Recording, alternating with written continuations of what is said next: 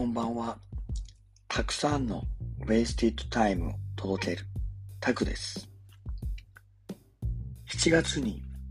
宮崎駿監督の映画君たちはどう生きるかが公開されましたね。まだこれを考えている時には鑑賞していないので今日は公開前の気持ちを話したいと思います。必ず見に行くのですが、ネタバレ防止をとても大切にしている映画だと思うので、感想はやめておこうと思ったのですが、もう時間も経っているので、感想は次回お話しします。なので、次回は感想を聞きたくない方は、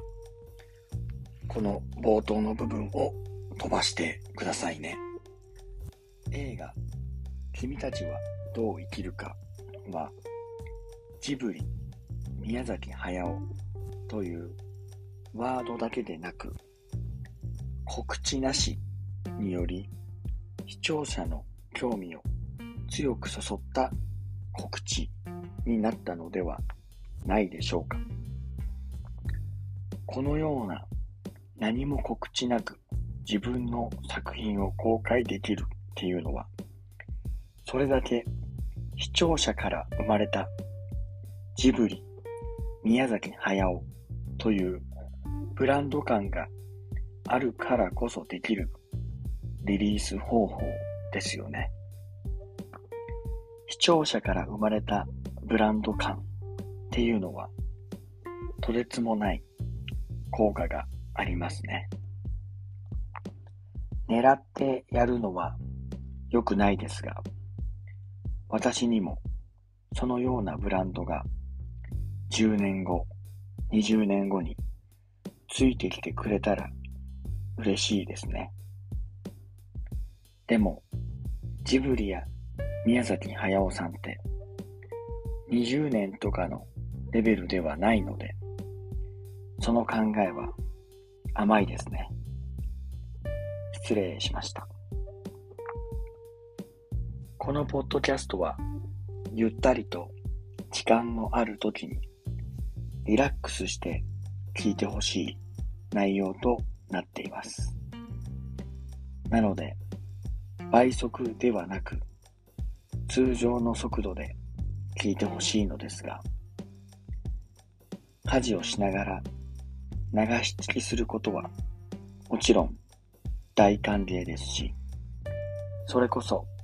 音声コンテンツの強みですからね。今日のお題は、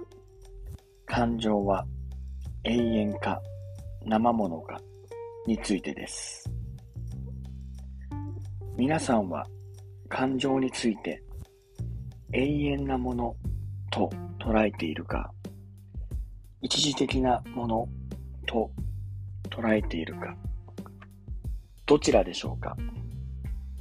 少し考えてみてください。思い起こしてみると、数年前に辛かったり、挫折した出来事が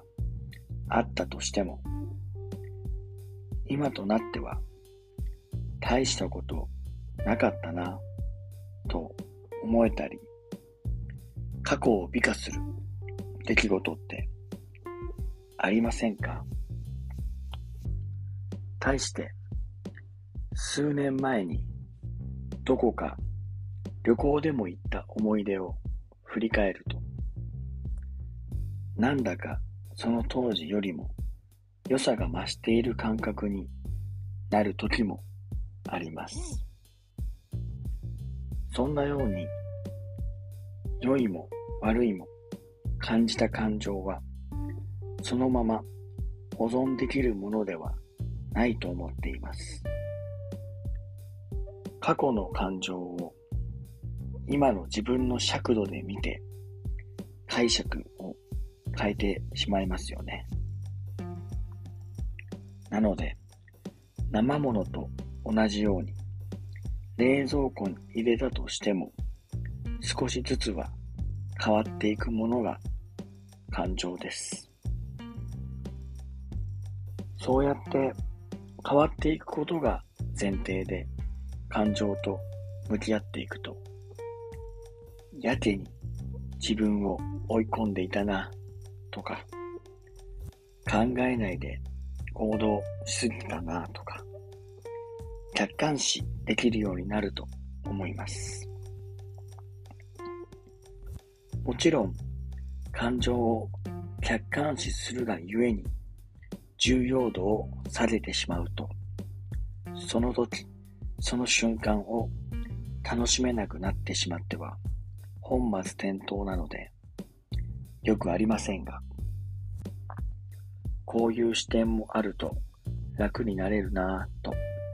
ゆったり感じています。今回は過去のお話でもあったメタ認知の話に近いですよね。それだけ現代人は俯瞰することや自分の時間をゆったり作ることを苦手としているなぁと感じるので、このようなテーマにしてみました。本日は以上になります。ぜひ皆さんも感情は生ものと感じることがあれば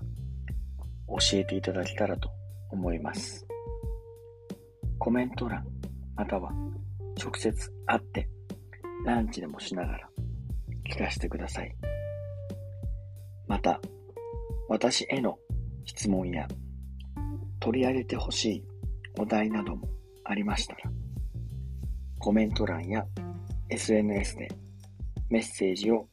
お待ちしております。ではまた来週、たくさんの Wasted Time を届けます。